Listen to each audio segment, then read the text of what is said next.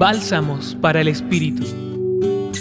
Hoy nos encontramos en el Evangelio a Jesús y al centurión romano. De cada uno podemos aprender algo. Jesús es una persona que no balconea la vida. Como dice el Papa Francisco, es alguien que vive en medio de los acontecimientos. Es una persona sensible ante el dolor y el sufrimiento. Se preocupa por aliviar el peso de quienes soportan la carga más dura de la vida. Es cercano de los apartados y marginados. Nos revela un Dios humano, próximo y profundamente misericordioso.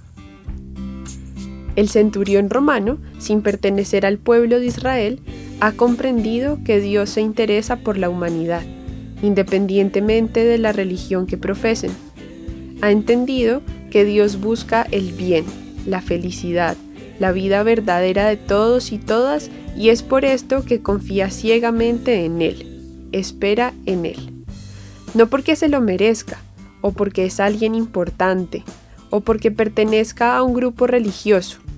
Él confía y espera porque sabe que Dios es un Padre misericordioso y cercano.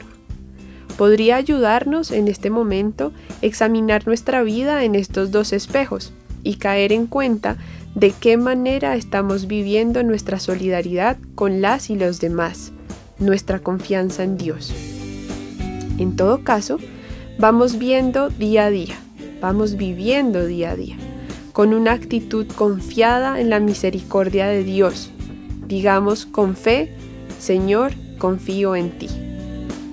Hoy los acompañamos en la reflexión Quiseis Narváez y en la voz Isabela Tenorio Bando del Centro Pastoral San Francisco Javier de la Pontificia Universidad Javeriana. Escucha los bálsamos cada día entrando a la página web del Centro Pastoral y a javerianaestereo.com.